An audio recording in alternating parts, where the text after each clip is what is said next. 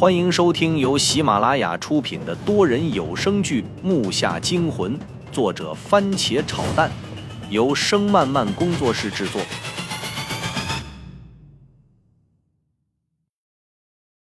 第三十七集，你不用动。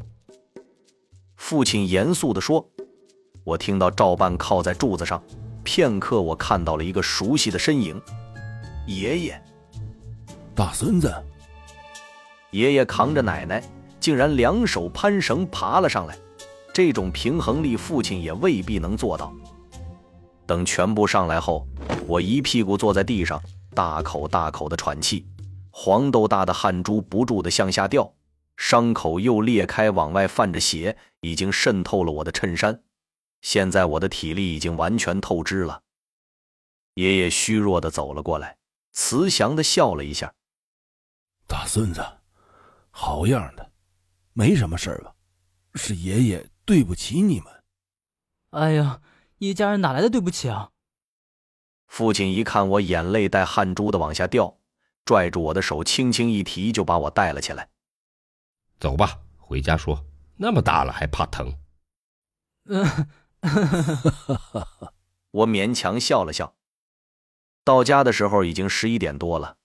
我重新处理了一下伤口，到现在还没弄清楚刚到爷爷家时屋里出来的奶奶到底是谁变成的？难道世界上真的有易容术？但是包括父亲都搞错，这事儿太神奇了。奶奶有些发烧，爷爷正在把被往她身上盖。父亲收拾好一切后，径直走进了屋。儿子，没事吧？我摆了摆手，示意他没事儿。然后用嘴配合着手把纱布系了个扣，转身靠在椅子上，无力的对爷爷说：“爷爷，这到底是怎么回事啊？我想你应该知道些什么东西吧。”爷爷缓慢的动作起落完毕，不作声的又给奶奶服下了一些药。屋里一时间静得出奇。父亲找了个位置坐下，和我一起等待着爷爷的答案。想从哪儿听起呀？爷爷拉过一把椅子，坐在了我们对面。他尽量压低声音，可能是怕打扰到奶奶。他看到我和父亲迷茫的表情，咳嗽了两声，接着道：“很出乎我的预料，这么多年，云武的老爷一直在做着盗墓的勾当，而且他们也发现了关于东周时期的一些大墓的位置。我不知道他从哪儿弄来的旁门左道，竟然学会了养离之术。”可以让狸猫控制人心而制造幻象，也就是云武先前碰到的假的我。你们也看见那两个死的狸猫了，他们耗费了大量的元气去制造一些幻象或者控制某些东西后就会死去。这个原理你们应该都懂。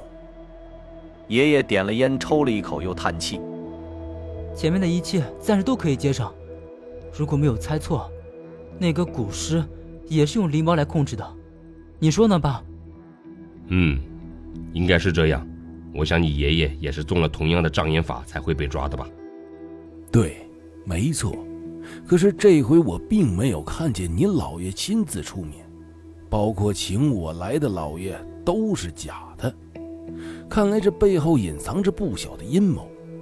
唯一知道的。就是云武的老爷背后势力很庞大。不过，那张内存卡里的照片确实是老爷啊。说着，我拿出手机，翻出照片，拿到爷爷面前。爷爷看了许久，然后对我们说：“这个确实是他，这就是你们从古墓里拿出来的卡吧？”“对，里面还有那具古尸的视频。上次我在下墓时，觉得我们下去时里面有人。”可是下去之前土是封着的，这让我到现在都弄不明白。这些对于我们来说还得查。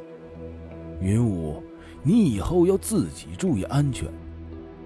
一晚上我睡得很沉，可能太累了。早上被尿意憋醒，穿上拖鞋开门走了出去。出门先是一股阳光，接着脸就触碰到了一个毛茸茸的东西。我不耐烦地用手打开，感觉还很重。走过去的一刹那，大脑瞬间清醒了。这是什么呀？定睛一看，那是爷爷家的大笨狗，四肢向下垂着，狗头被套在麻绳里，夸张的翻着白眼，舌头耷拉出来老长。就那样被吊在屋檐上，根本没有挣扎过的痕迹。这是谁干的呢？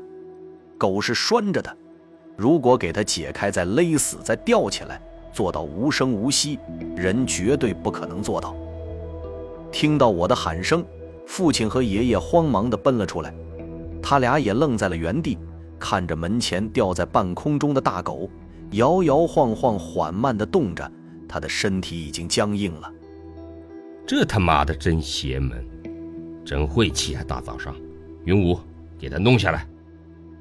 爷爷转身走进屋里，我赶紧用小棍弄开狗的尸体，回屋拿刀砍断了麻绳。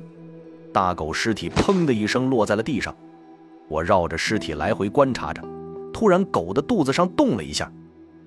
爸爷，快看！我用刀指着狗的肚子，很快父亲和爷爷跑了过来，看上去狗的肚子有些发胀，白色的皮毛绷得很紧。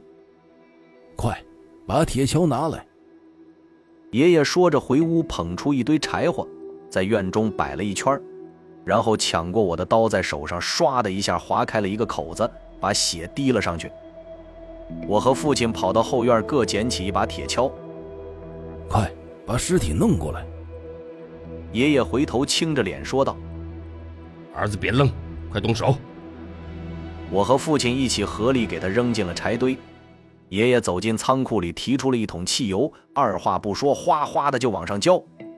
又从屋里取来好多的木柴，铺在了尸体上，然后从兜里摸出一盒火柴，引着了火，甩手扔了进去。火苗刚沾到木头，呼的一下就着了起来，火焰窜得老高，接着就传来了木头噼啪作响的声音。燃烧了一会儿，火堆里猛然冒出一股黑烟，浓黑浓黑的，如同墨一样。